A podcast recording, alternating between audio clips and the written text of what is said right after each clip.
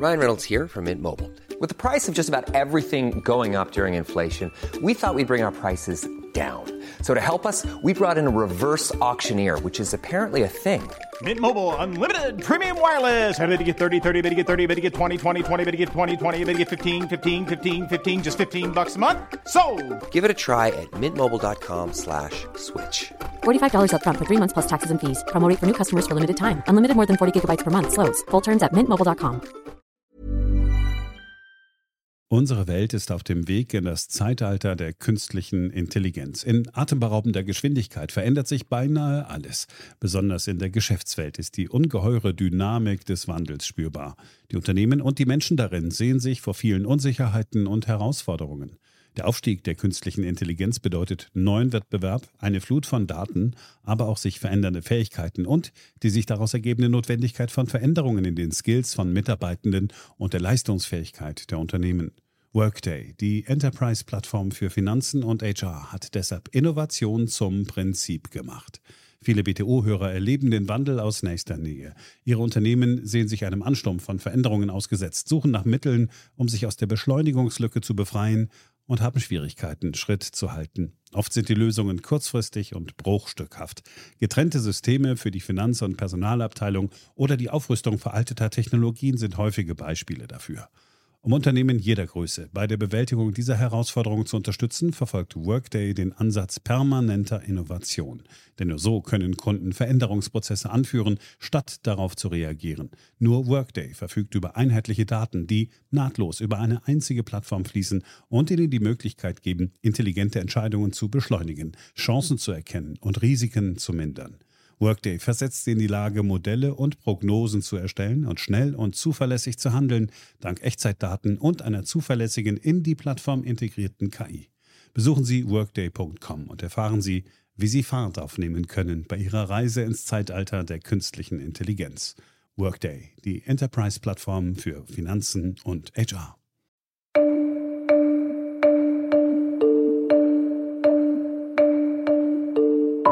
Hier ist Beyond the Obvious, der Ökonomie-Podcast von und mit Daniel Stelter, eine Produktion von The Pioneer.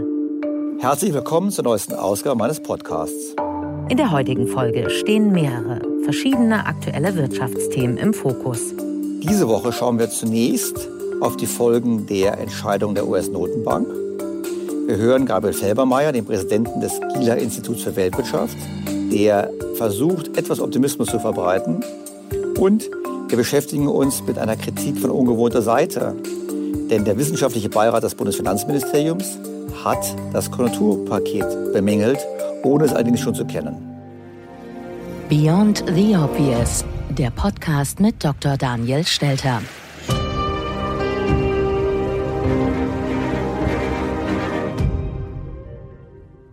Außerdem hören Sie die Highlights aus meinem Gespräch mit Gabor Steingart. Gabor Steingart ist der Chef der Firma The Pioneer, das Unternehmen, welches mich bei meiner Podcast-Produktion unterstützt, was allerdings nicht heißt, dass wir immer einer Meinung sein sollen. Im Gegenteil, was ich hier sage, ist sozusagen meine Sache. Und deshalb haben wir intensiv diskutiert über die wirtschaftliche Situation und waren uns nicht in allen Gebieten einig, unter anderem bei der Frage, ob denn die Staatsschulden nun ein Problem sind oder nicht. Abschließend werden wie immer einige Hörerfragen beantwortet. Beginnen wir mit der US-Notenbank. Aufgrund der tiefen Rezession will Fed-Chef Jerome Powell die Zinsen noch über Jahre beinahe Null halten. Er hat jetzt gesagt, dass eine Zinserhöhung für ihn in absehbarer Zeit so gar nicht in Frage komme. Jerome Powell hat ja sogar gesagt, er würde nicht einmal darüber nachdenken, über Zinserhöhungen nachzudenken. Also er hat ganz klar gemacht, es ist so fernab, dass man nicht mal darüber nachdenken würde, den Gedanken überhaupt zu denken. Und das zeigt eigentlich übersetzt, wie schlecht es um die US-Wirtschaft steht und wie schlecht es auch um die Weltwirtschaft steht. Und wir sehen hier, dass die Notenbank sich bemüßigt fühlt, wirklich zu sagen, auf Jahre hinaus werden wir aggressiv sein mit unserer Geldpolitik. Und wir hatten schon vor ein paar Wochen im Podcast diskutiert. Es gibt Szenarien, die davon ausgehen, dass bereits Ende kommenden Jahres die Bilanzsumme der US-Notenbank FED bei ungefähr 12.000 Milliarden US-Dollar sein wird. Vor der Krise war sie bei unter 4000 Milliarden. Das heißt, wir haben eine Verdreifachung vermutlich. Und das könnte noch nicht das Ende sein. Warum hat er das gemacht? Man muss schauen auf die Inflationsraten in den USA. Und Inflationsraten sind ganz drastisch gefallen. Eigentlich kann man sagen, wenn man sauber rechnet, wenn man nämlich die Mieten, die Eigenmieten, die mit einfließen in den USA im Unterschied zu Europa in die Berechnung, wenn man die rausrechnet, dann haben die USA eine Deflation, die heißt, sie haben fallende Preise. Das kann nicht verwundern angesichts des Schocks, den wir erlebt haben.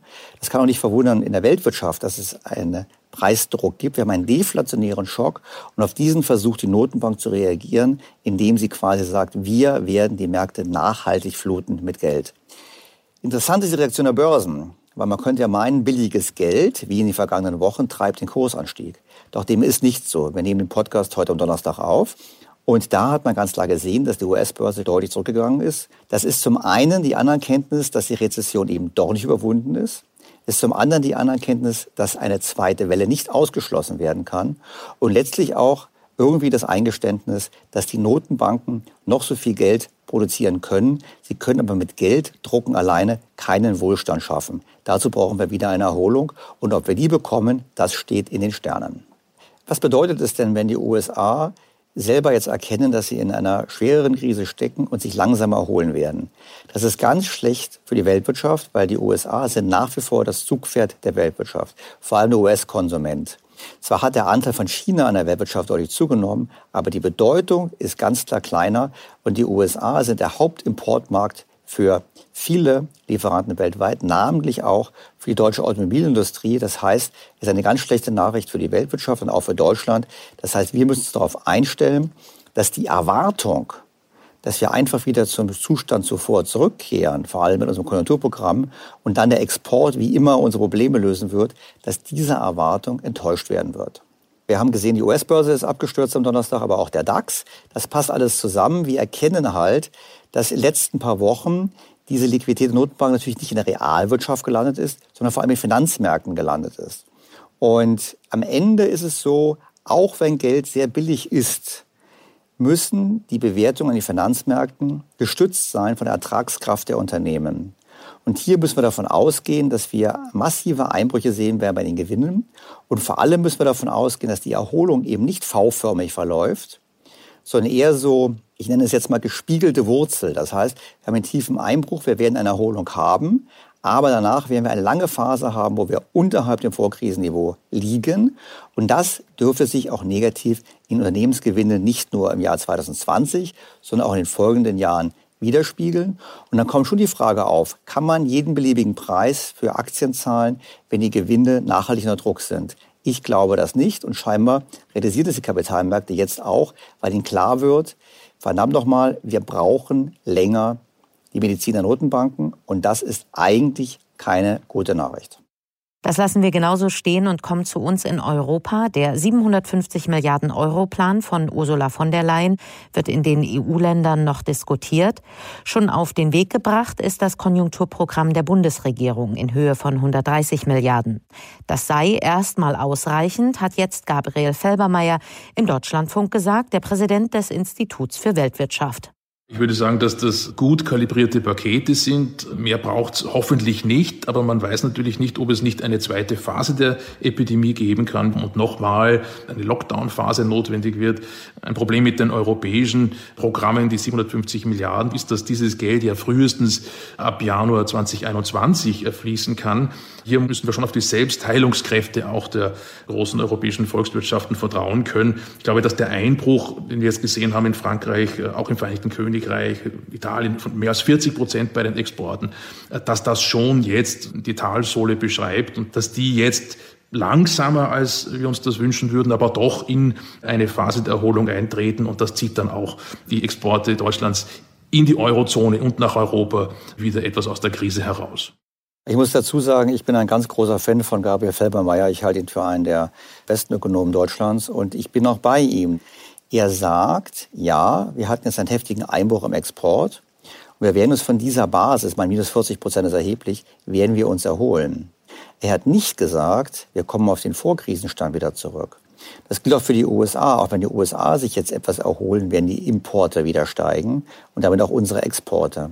Aber die Annahme, dass wir sehr schnell wieder zum Vorkrisenniveau zurückkehren, hat weder Herr Felbermeier formuliert, noch wäre die realistisch. Das heißt, wir haben lange damit zu tun. Was das Programm der 57 Milliarden betrifft, Auch das war ja bereits ausführlich Gegenstand in diesem Podcast.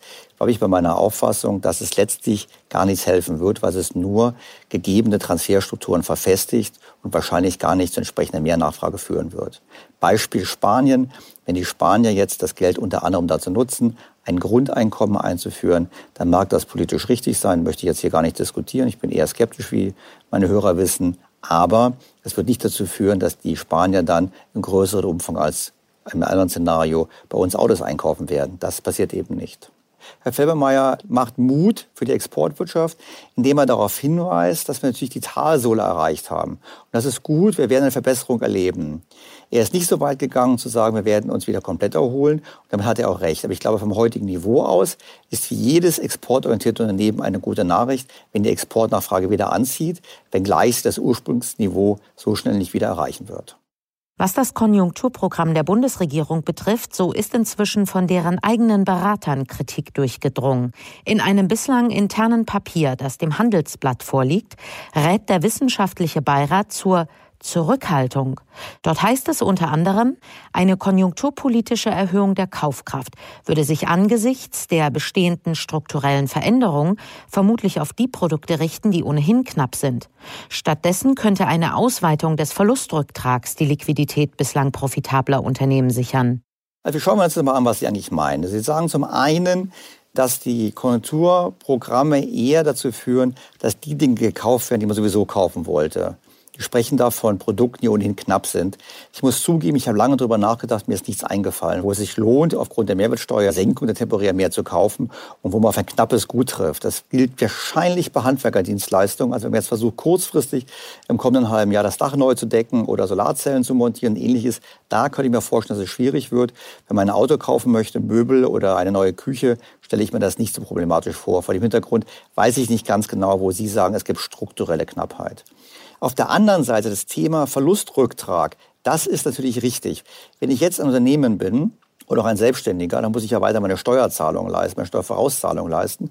Und wenn ich jetzt einen Verlust mache, sagt das Finanzamt, das ist schön, du hast einen Verlust gemacht, du kannst diesen Verlust, da kriegst du Steuergutschrift, kannst du in den kommenden Jahren mit Gewinnen verrechnen. Das heißt, ich könnte diesen Verlust erst in Zukunft quasi verrechnen mit zukünftigen Gewinnen, mit der Folge, dass sozusagen ich heute kein Geld in der Kasse habe, sondern erst in Zukunft, wenn ich das Geld erwirtschafte, da muss es das Finanzamt das nicht abgeben, sondern kann es behalten.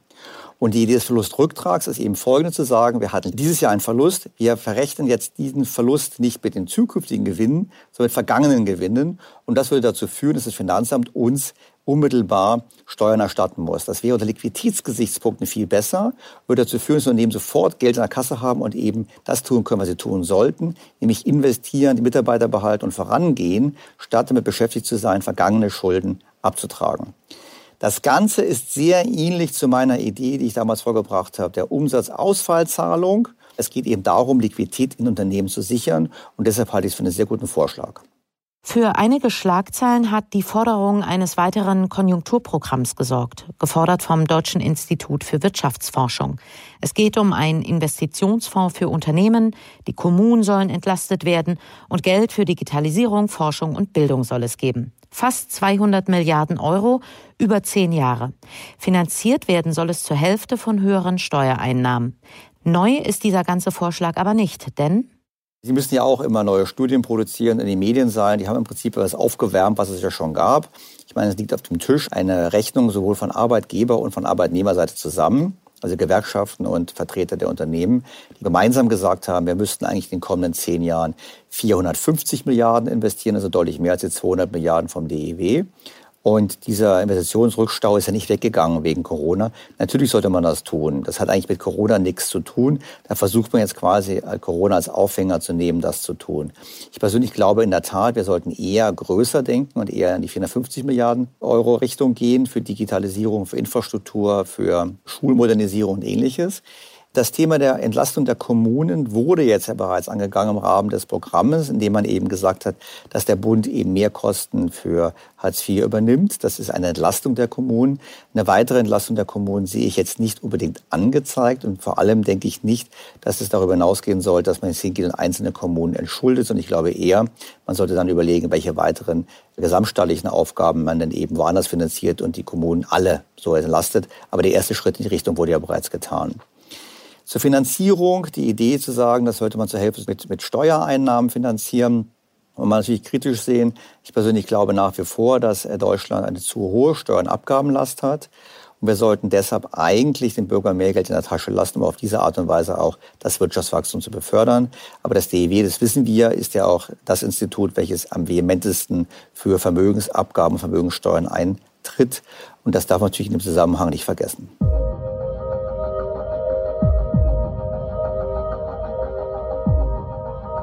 Weiter mit Fragen aus Ihren Reihen, den Hörern und Hörerinnen dieses Podcasts. Um einen alltagsrelevanten Tipp und um eine sehr konkrete Empfehlung bittet Robin Schofs. Hallo sehr geehrter Herr Stelter. Wie kann ich als Otto Normalverbraucher denn wirklich etwas ändern? Oder wie kann ich mein Umfeld so beeinflussen, dass sich etwas ändert? Haben Sie da Tipps, Tricks? Vielleicht auch eine Empfehlung, wen man dann nächstes Jahr wählen sollte. Oder man benötigt einfach einen Tipp, was man bei dem ganzen politischen Desaster machen kann. Ja, also zum einen schicke ich immer voraus, ich gebe keine Wahlempfehlungen ab.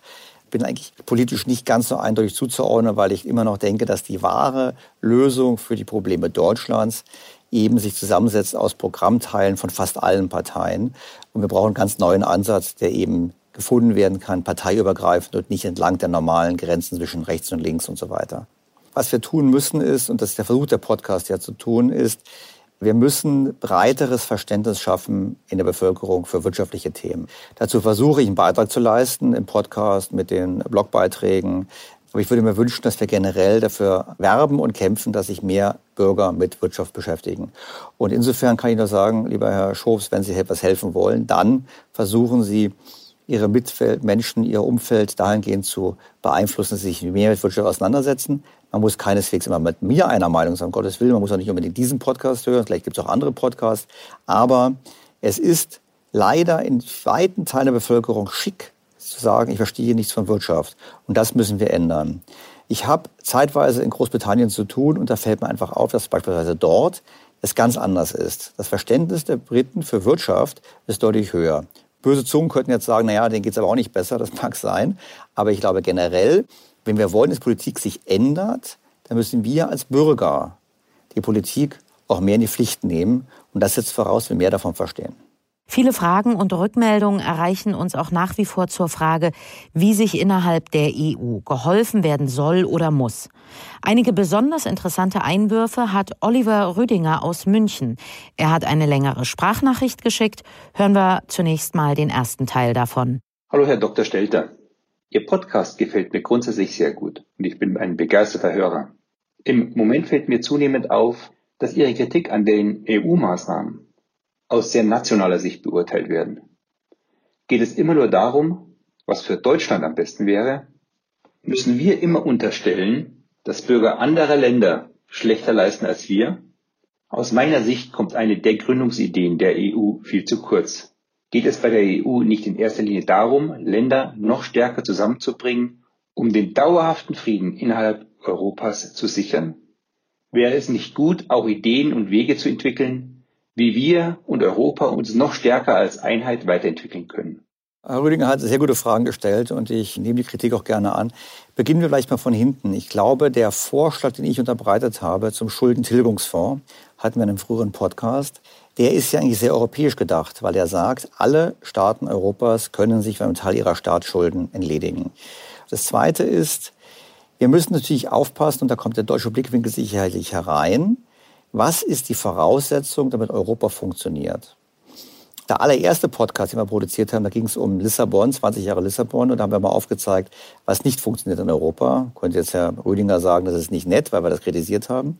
Aber wir haben sich folgendes Problem. Wir haben eigentlich eine EU, die angetreten ist mit dem Versprechen, Frieden zu schaffen, das ist richtig, aber auch Wohlstand zu mehren für die Mitgliedsländer, beziehungsweise für die Bürger der Mitgliedsländer. Und seit der Einführung des Euros gelingt das immer weniger. Wir haben es mit sehr schwachem Wachstum zu tun. Wir haben es mit auseinanderfallender Wettbewerbsfähigkeit zu tun. Wir haben es mit immer höheren Schuldenständen zu tun. Und da muss man einfach im Hinterkopf haben, wir haben eben noch nicht die Vereinigten Staaten von Europa, sondern wir sind ein Staatenbund. Die Staaten agieren autonom. Die Europäische Union hat dahingehend auch ein Demokratiedefizit. Denken Sie nur an die europäischen Wahlen. Da wählen wir ja nicht europäische Parteien, wir wählen immer nationale Parteien. Übrigens werden auch die Abstimmungen meistens von nationalen Themen geprägt. Und dann haben wir immer das Thema, dass wir etwas zusammenführen wollen, was eben teilweise noch nicht so weit ist und wo eben auch nicht in allen Ländern die Bereitschaft da ist, Autonomie abzugeben. Und da muss man zurückgehen und sagen, was können wir eigentlich tun, wenn wir diesen Einigungsprozess, wenn wir den gut fortführen wollen? Und dann müssen wir eigentlich sagen, wir müssen sicherstellen, dass die EU ihr Wohlstandsversprechen wieder erfüllt. Und das setzt eben Reformen voraus. Und wir müssen aufpassen, dass wir nicht zerstreiten. Und da muss man ganz klar sagen, leider Gottes, dass der Euro sich eigentlich zunehmend zu einem Spaltpilz entwickelt der EU, weil bekanntlich beim Geld die Freundschaft aufhört. Und wir sollten helfen, das habe ich auch immer gesagt, wir sollten uns solidarisch erweisen. Wir müssen natürlich immer im Hinterkopf haben, auch wir sind nicht unbegrenzt belastbar. Und wenn wir natürlich dann sagen, okay, wir zeigen uns finanziell solidarisch, diese Solidarität aber Strukturen verfestigt und das Wachstum nachhaltig schwächt, dann ist das eigentlich eher etwas, was perspektivisch die EU weiter schwächt und den Zusammenhalt schwächt. Insofern würde ich eigentlich von mir behaupten, dass ich ein glühender Europäer bin und dazu gehört es eben zu kritisieren, was nicht funktioniert. Wir brauchen grundlegende Reformen, das heißt vor allem einen intelligenten Weg, mit den Schulden umzugehen, haben wir vorgeschlagen. Und viel schwieriger noch, einen intelligenten Weg, wir die Wettbewerbsfähigkeit wiederherstellen, wenn Ländern helfen, die eben im Korsett des Euros nicht erfolgreich sein können. Und da haben wir halt so Themen wie Parallelwährung und ähnliches, die am Ende wie ein Ventil wirken können, damit zu einer Stabilisierung der Wirtschaft führen und damit auch den Zuspruch zur EU in Ländern wie Italien wieder mehren. Und ich glaube, das ist der Weg, den wir gehen müssten. Und insofern glaube ich, aufzuzeigen, dass bestimmte Wege die falschen sind, ist nicht gleichzusetzen mit nationalistischem Denken. Was mich betrifft, ich wäre für ein Konzept der Vereinigten Staaten Europas zu gewinnen. Geboren bin ich in Deutschland, doch sehen tue ich mich als Europäer. Wie sieht Ihre Utopie eines Europas und der EU in 10 bis 20 Jahren aus? Vielleicht ist Frau von der Leyen uns gedanklich bereits weit voraus. Gut, ich glaube, Frau von der Leyen lassen wir es mal weg. Ob sie wirklich uns voraus ist, das wage ich nicht zu beurteilen. Wäre etwas skeptisch, aber es wäre wieder was, was Herr Rüninger ärgern würde, weil ich da etwas skeptisch bin. Wir müssen ganz klar sagen, dass wenn man Umfragen anschaut, dass äh, die Bereitschaft, sich als Europäer zu bezeichnen und nicht als Deutscher, Franzose, Italiener, Portugiese und so weiter, gerade in Deutschland besonders groß ist. Also Herr Rüdinger ist hier sozusagen ein gutes Beispiel für äh, die deutsche Haltung, die eben am weitesten sind in ihrer Bereitschaft, die Nation aufzugeben. Ähnliches ist in Frankreich, in Spanien, in Portugal eben nicht der Fall. Und jetzt könnte ich sagen, ja, ich bin bei der Utopie dabei, aber eine Utopie wird sich nicht in den nächsten 10 bis 20 Jahren realisieren lassen. Und ich glaube, wir sollten eine Art Pause einlegen im Integrationsprozess. Wir sollten das Problem des Euros lösen. Wir sollten dafür sorgen, dass die EU sich auf die Kernaufgaben fokussiert, dass wir es schaffen, gemeinsam mehr Wohlstand zu schaffen und quasi Aufgaben auf die Nationalstaaten zurückzudelegieren, dass wir nicht sozusagen zu viel zentralisieren, damit die EU stabilisieren und Luft holen und Schwung holen für den nächsten Schritt. Meine Befürchtung ist, dass das eben Frau von der Leyen und die anderen Politiker nicht machen werden, dass sie versuchen, es übers Knie zu brechen.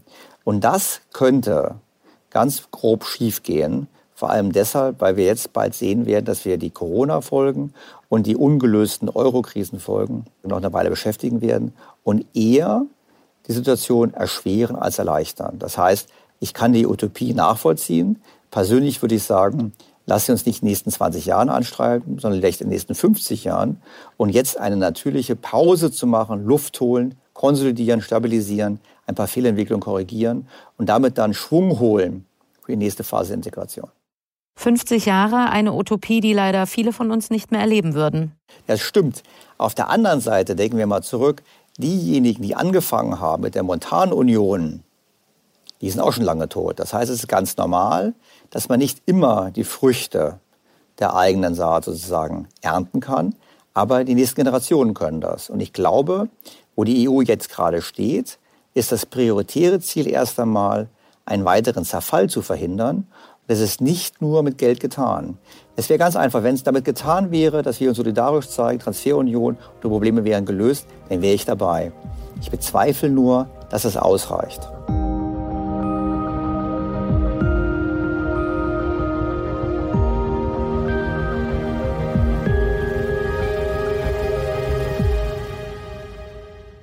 Zu guter Letzt noch nehmen wir Sie auf einen besonderen Ausflug mit. Daniel Stelter ist zu Gast gewesen bei Gabor Steingart, Gründer und Chef von The Pioneer. Das Unternehmen ist der Kooperationspartner für diesen Podcast, was aber nicht heißt, dass die beiden Herren wirtschaftspolitisch immer auf der gleichen Linie sind. In der vergangenen Woche war ich zum ersten Mal zu Gast auf der Pioneer One, also auf dem Schiff von Gabor Steingart und seinem Team, wo er seine Podcasts produziert und seine weiteren Publikationen. Man muss dazu sagen, dieser Podcast entsteht nicht auf dem Schiff, sondern er steht bei mir im Homeoffice. Und äh, insofern war es toll, auf diesem Schiff zu sein, zu sehen, was da gemacht wird und auch zu sehen, wie das junge Team versucht, mit einem ganz anderen Ansatz die Medienwelt aufzumischen. Und dann haben wir mit Herrn Steingart diskutiert. Es ist klar, wir sind nicht immer einer Meinung. Zum einen ist Herr Steingart latent optimistisch und mir wird ja nachgesagt, dass ich latent eher etwas pessimistisch bin. Dem würde ich jetzt nicht unbedingt widersprechen. Wobei ich immer sage, der Pessimist ist eigentlich der glücklichere Mensch, weil er mehr Chancen hat, positiv überrascht zu werden. Wir haben dann diskutiert über die Situation der Wirtschaft. Und es war klar, dass Herr Steingart versucht hat, eher die Chancen zu betonen. Ich durchaus auch. Das wissen meine Hörer, dass ich durchaus auch Chancen sehe. Allerdings, die Voraussetzung dafür ist eben, dass die Politik entsprechend handelt. Darüber haben wir diskutiert. Und dann hatten wir die große Frage, was machen wir mit den Staatsschulden, mit den neuen Schulden? Da habe ich ihm erläutert, wieso ich glaube, es abzuladen bei der EZB der richtige Weg ist und vor allem, dass Sparen eine nicht so gute Idee ist, wenn kein anderer spart. Ich denke, es war ein amüsantes Gespräch, es war ein interessantes Gespräch und deshalb haben wir ein paar Ausschnitte zusammengestellt. Dr. Daniel Stelter, herzlich willkommen. Hallo. Herr Stelter ist der Meinung, das ist eine gute Idee, dass die Notenbanken die Staatsfinanzierung übernehmen, richtig? Na, ich würde mal sagen, es ist zurzeit das einzig Richtige, was man tun kann. Schauen Sie, die Briten und auch die Amerikaner haben den Zweiten Weltkrieg genauso finanziert. Damals haben auch die Notenbanken die Staaten finanziert. Und sie haben diese Schulden dann über die nächsten Jahrzehnte geordnet abgebaut. Durch super Wachstum dann? Durch Wachstum, durch Inflation und durch die Enteignung der Sparer, weil die Zinsen künstlich tief gehalten wurden. Muss man auch ganz glättig sagen. Nur heute, im Moment, in der akuten Krise, wenn wir eine große Depression verhindern wollen, bleibt uns gar nichts anderes übrig, als massiv zu intervenieren und es soll die Notbanken ruhig finanzieren. Meine Sorge ist vielmehr, was danach kommt, nach der akuten Phase. Und meine noch größere Sorge ist, dass wir Deutschen uns erneut ziemlich dumm anstellen und am Ende die großen Verlierer des Spiels sind, was auf uns zukommt. Ich habe das Wort Annullierung von Schulden gelesen. Ich kannte bislang nur annullierte Flüge, das ist ein Flug, der ist weg. Aber die Annullierung von Geld, also auch von diesem künstlich geschaffenen Geld, von dieser Geldmengenexpansion, wie genau habe ich mir diese Annullierung vorzustellen? Ja, die Geldmenge wird nicht annulliert. Sondern was passiert ist folgendes, die Notenbanken kaufen die Staatsanleihen auf und werden irgendwann sagen, naja, wem gehört die Notenbank? Dem Staat. Also ist sozusagen Gläubiger und Schuldner ist sozusagen dieselbe Einheit. Mhm. Und dass die Notenbanken dann irgendwann mal sagen, du musst es nicht zurückzahlen. Und das können die Notenbanken tun. Notenbanken können ja sagen, zum 500. Geburtstag des Euros muss man zurückzahlen. Bis dahin ist es tilgungsfrei und zinsfrei. Das entspricht der Annullierung. Und das, was ich gerade immer angesprochen habe, dass es kommen würde ohne Corona, war genau das Beispiel. In Japan ist die Vorbereitung schon gelaufen. Die japanische Notenbank hält mehr als die Hälfte der japanischen Staatsschulden. Und es ist ganz klar, dass irgendwann in den kommenden Jahren die Japaner als erste den Schritt machen werden. Also nochmal langsam. Die Annullierung gibt ja zwei Möglichkeiten. Das eine ist, wir streichen einfach am Computer ein paar Nullen bei den. Ja, das ist aber nicht gemein. Weil das, das ist nicht ja, gemeint, sondern Sie meinen, ja, wir tun so, als ob gar nichts wäre, sondern der Kredit wird ewig gestreckt und nicht bedient. Das, Annullierung wäre ja im schlimmsten Fall wie eine Schuldenrestrukturierung. Ja. Wenn der Staat sagt, ich zahle die Schulden nicht zurück, dann haben wir alle Geld verloren, auch in unserer Lebensversicherung zum Beispiel. Weil die Allianz als Beispiel hätte dann eben Verluste auf ihren Staatsanleihenportfolios. Mhm. Und das ist unangenehm, da muss man den Sparern auch sagen, es tut uns herzlich leid, ihr kriegt euer Geld nicht wieder zurück. Das ist politisch unangenehm, hat aber auch den Nachteil, dass es meistens der Wirtschaft schadet. Der cleverere Weg ist zu sagen, die Notenbanken kaufen das vorher auf, das machen sie sowieso, mhm. und irgendwann sagen die Notenbanken einfach, wir verzichten auf die Rückzahlung. Oder wir sagen, du musst erst ein paar hundert Jahren zurückzahlen. Und bei Notenbanken ja anders als normale Unternehmen bilanzieren, die können selber bestimmen, was was wert ist, können sie das machen. Und das werden sie machen und sie werden auf diese Art und Weise die Staaten in den kommenden Jahren deutlich entschulden. Nicht missverstehen, Herr Steingart, das ist nicht, was ich gerne möchte. Mhm. Ich sage nur, was kommen wird, weil es verglichen mit den Alternativen, nämlich dem offenen mhm. Konkurs mhm. und den ganzen damit zusammenhängenden Problemen, die ökonomisch und sozialpolitisch attraktivere Option ist. Aber wenn Coronomics bedeutet tatsächlich, dass wir die Geldflutung zu einer Permanenz führen, dann weiß ich nicht, ob das ja, eine Moment, ich schlage ja vor, das einmalig zu machen. Ich glaube, man soll es auch nur einmalig machen. Aber was halten Sie von Wachstum eigentlich? Dass ja, Menschen sich anstrengen, Leistung und wir ein halte Wachstum ich ganz erzeugen? viel davon. Halte ich ganz viel davon. Also, wir haben zu Dachte viel. ich mir. Wir müssen es vielleicht auseinandernehmen. Wenn wir es permanent machen würden, wenn die Notenbanken ja. permanent einsteigen in die Staatsfinanzierung. Da gibt es ja Leute, die nennen das Modern Monetary Theory, was weder modern ist noch monetär, weil es im Prinzip nichts anderes ist, als die Staaten werden direkt finanziert mhm. von Notenbanken. Wenn wir das dauerhaft machen, nähern wir uns irgendwann dem Punkt wie Weimar oder wie äh, Venezuela oder Simbabwe, dann kriegen wir Hyperinflation. Das meine ich nicht. Ich meine, dass man einmaliges vornimmt, man sagt, wir nehmen einmalig Staatsschulden, nehmen sie auf die Bilanz der EZB zum Beispiel und annullieren sie dann. Mhm. Ein einmaliger Schritt. Das ist der bessere Weg. Derzeit würde ich sagen, sind wir politisch auf dem Weg, dass es zur Dauereinrichtung wird. Weil die Überlegungen auch von Macron und Merkel oder auch die Überlegung der spanischen Regierung, die ja vorgeschlagen haben, 1500 Milliarden Euro so aufzunehmen mit ja. ewigen Anleihen, gehen ja in diese Richtung. Und ich sage, statt es dauerhaft zu machen mit Inflation, einmalig diesen Schnitt machen, Ganz wichtig, Deutschland soll mitmachen. Das Deutschland soll auch die Staatsschulden teilweise bei der EZB abladen. Mhm. Und dann stellen Sie sich mal vor, wenn wir nicht mehr 70 Prozent Staatsschulden haben, sondern nach Corona vielleicht nur noch 25, dann könnten wir endlich mal die Steuern und Abgaben senken in Deutschland. Wir könnten endlich die Unternehmen entlasten, vor allem die Privatleute entlasten. Wir könnten endlich mehr für Innovation ausgeben und wir könnten endlich mehr im Inland investieren. Das ist ein Wachstumsprogramm. Nur heute, ohne die Schulden auszubuchen, sage ich mal, werden wir so ein Wachstumsprogramm nicht machen können aber die Schulden. Denen steht ja echtes Geld gegenüber und mit echtem Geld eigentlich auch ein Gegenwert in Gestalt von Dienstleistungen und von Produkten. Wenn wir uns davon verabschieden, also wir haben uns ja vom Goldstandard schon verabschiedet, dass das Papiergeld nicht mehr in irgendeiner Weise geerdet ist, keinen Gegenwert mehr in Gold hat. Bislang hat es ja, die Werthaltigkeit von Geld ergibt sich ja einzig und allein daraus, dass ich es jederzeit eintauschen kann gegen einen Computer, ein Buch, einen Anzug, ja. eine Krawatte, ein Mikrofon. Wenn ich das aber nicht mehr kann, dann hat das Geld doch seine Funktion verloren. Na, das können Sie ja. Das Problem ist immer eine Frage des Vertrauens. Genau. Nur schauen Sie, wenn wir ja den einmaligen Schritt machen, dann zeigt die Erfahrung aus der Vergangenheit auch, da muss das Vertrauen nicht erodiert sein. Das Vertrauen erodiert dann, wenn wir es der Dauereinrichtung machen und wenn die EZB als nächstes den Green Deal von Frau von der Leyen finanziert. Sagen, die EZB kann einmalig doch gar nicht. Das ist das Risiko. Darum sage ich auch, sicherlich in den nächsten fünf bis ja. zehn Jahren werden wir höhere Inflationsraten sehen. Es wird desto schlimmer, desto mehr die Politiker Zuruf bekommen. Ich plädiere für einmalig richtig. Mhm. Danach können wir von tieferer Basis wieder anfangen, Seele zu wirtschaften. Vielleicht ein Wort zur Korrektur, weil es ist richtig, was Sie sagen, früher gab es den Goldstandard. Normalerweise gibt es in unserem Geldsystem ja auch eine Sicherheit, weil das meiste Geld bei uns wird ja nicht von Notenbank geschaffen, sondern von privaten Banken. Mhm. Und wenn Sie jetzt zur Sparkasse in Berlin gehen und sagen, ich möchte gerne einen Kredit haben, weil ich mir ein Boot kaufen möchte oder was anderes, mhm. dann wird die Bank Ihnen den Kredit geben und in diesem Akt schafft sie ja das Geld. Weil sie muss ja nicht mhm. vorher ein Ersparnis haben. Das ist ganz wichtig, viele denken, muss sparen, stimmt ja nicht. Mhm. Nur sie gibt es ja gegen eine gute Sicherheit. Sie gibt es gegen die Sicherheit von ihrer zukünftigen harten Arbeit, dass sie hier mit der Pioneer erfolgreich sind und mhm. Geld verdienen. Mhm. Das, heißt, das heißt, das sind produktive Kredite. Diese Kredite führen zu einer Mehranstrengung und führen zu einer Mehrleistung und zu Wachstum. Das ist gut. Das Problem ist nur, wenn wir ein anderes System haben, wo die Kredite genommen werden, um zu spekulieren, oder wenn die Kredite genommen werden, um damit vorhandene Kredite zu bedienen. Und das ist das Problem, was wir in den letzten 30, 40 Jahren haben, dass die Notenbanken, weil sie immer auf Krisen reagiert haben, mit immer billigerem mhm. Geld, einen Anreiz gegeben haben zur Spekulation. Das heißt, der Anteil der nicht produktiven Kredite mhm. ist, ist massiv nach oben gegangen. Und Herr Piketty, dieser mhm. Ökonom, der klagt über die Reichen werden reicher, versteht aber nicht, dass dieser Anstieg der Vermögenspreise nur möglich ist, durch immer höhere Verschuldung. Die Ökonomen ist Leverage. Die haben immer höhere Leverage im System und der treibt die Assetpreise. Das heißt, das müssen sie korrigieren.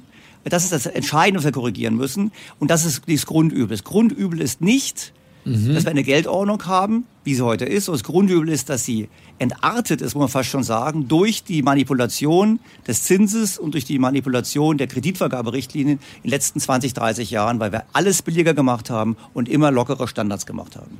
Gut, wir erleben ja gerade in diesen Tagen wieder eine Entkopplung zwischen der Realwirtschaft und der auch mit künstlichem Geld, wenn man so will, geschaffenen Börsenwirklichkeit. Denn die Börse boomt, obwohl wir eigentlich aus der Realwirtschaft brutale Rückmeldungen haben. Unser Export ist brutal eingebrochen, ja. aber die Börsen boomen. Wird das eigentlich so weitergehen? In der Tat, die Erholung war auch für mich überraschend und sie ist ja, wenn Sie sie historisch anschauen, ist ja auch wirklich ungesehen. Sowas gab es noch nicht. Ja. Auf der anderen Seite sieht man ganz klar jetzt auch, was es ist. Es gab noch nie so schnell, gerade in den USA, eine Expansion der Geldmenge. Die Notenbank hat beispiellos gehandelt. Sie hatte die, die Bilanzsumme innerhalb von wenigen Wochen um 50 Prozent vergrößert. Mhm.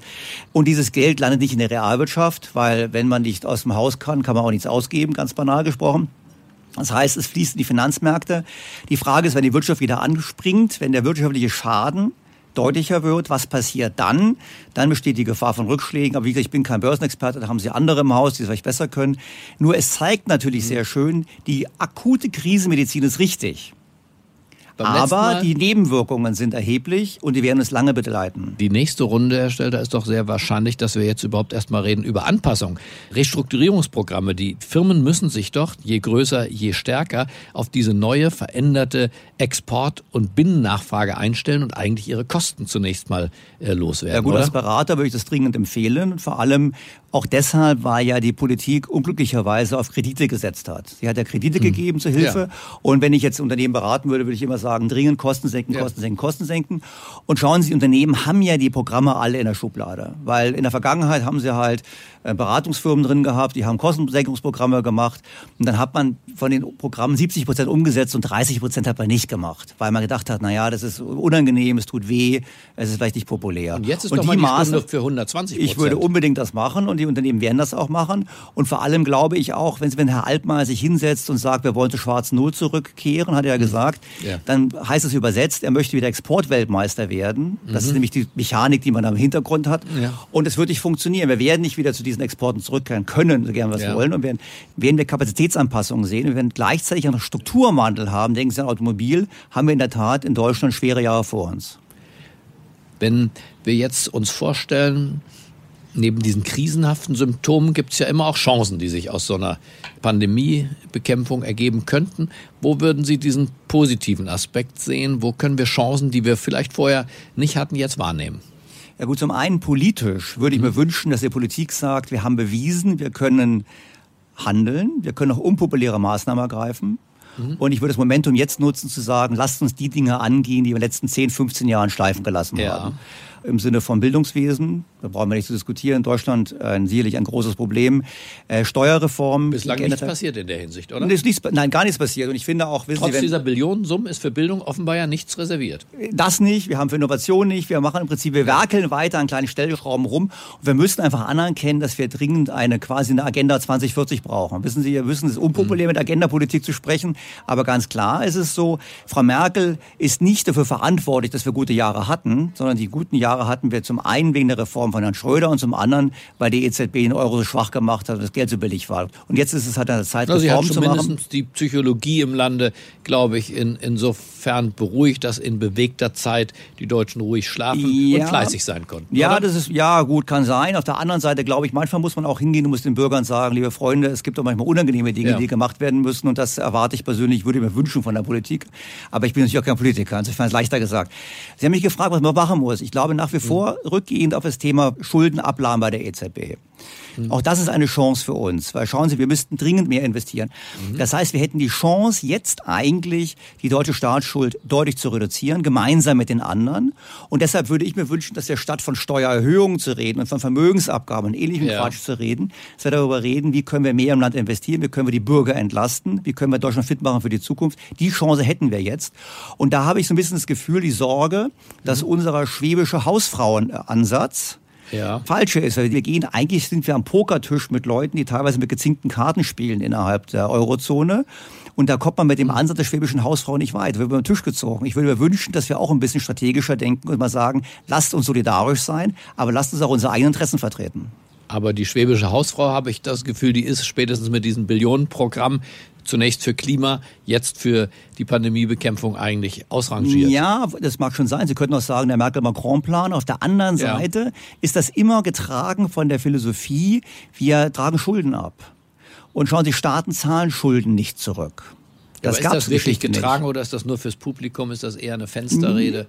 Ja, es kommt natürlich darauf an. Bei uns in Deutschland wird gesagt, ja, ja das ist einmalig und ja. wir machen nicht viel, wobei man ganz klar sagen muss, ökonomisch ist es natürlich schon eine Tatsache, dass das Programm nichts anderes bedeutet, als dass wir zwischen 150 und 200 Milliarden Euro verschenken ans Ausland. Muss man auch mal ganz klar sagen, es wird anders verpackt. Mhm. Aber wenn jemand anders mit ihrer Kreditkarte einkaufen geht und sie zahlen hinter die Rechnung, ist es ein Geschenk. Genau dasselbe ja. ist es auch. Außerhalb Deutschlands, wenn Sie nach Frankreich schauen, Italien schauen, sagen alle, juhu, das ist der Einstieg in die Transferunion. Und die Transferunion löst weder das Problem in Italien und Frankreich und Spanien, noch können wir es auf Dauer stemmen. Das heißt, was wir machen, ist, wir verschleppen weiter die Probleme, statt die Probleme anzupacken. Was wir brauchen in Europa ist ein Schuldenschnitt, idealerweise über die Notenbankbilanz und dann ein Reformprogramm, wo wir wirklich sagen, wie können wir Wachstum fördern. Nur die Umverteilung von Geld löst es nicht. Denken Sie in Italien. Italien hat seit über 100 Jahren eine Währungsunion zwischen Nord- und Süditalien. Und wenn überhaupt, sind die Unterschiede heute größer als vor 100 Jahren.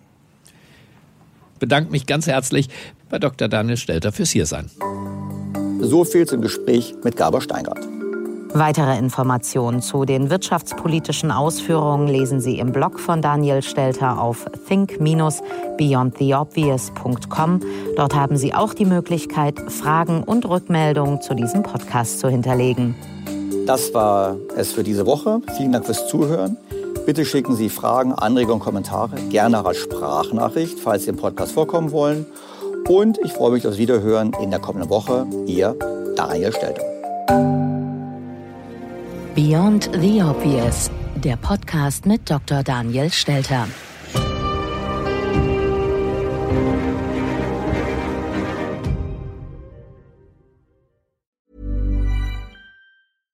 Was ist noch besser als ein guter Plan? Die Möglichkeit, ihn zu ändern. Mit integrierter KI bietet Workday kontinuierliche Innovationen, die Ihnen helfen, agil zu bleiben, egal was passiert. Workday, the finance and HR system for a changing world.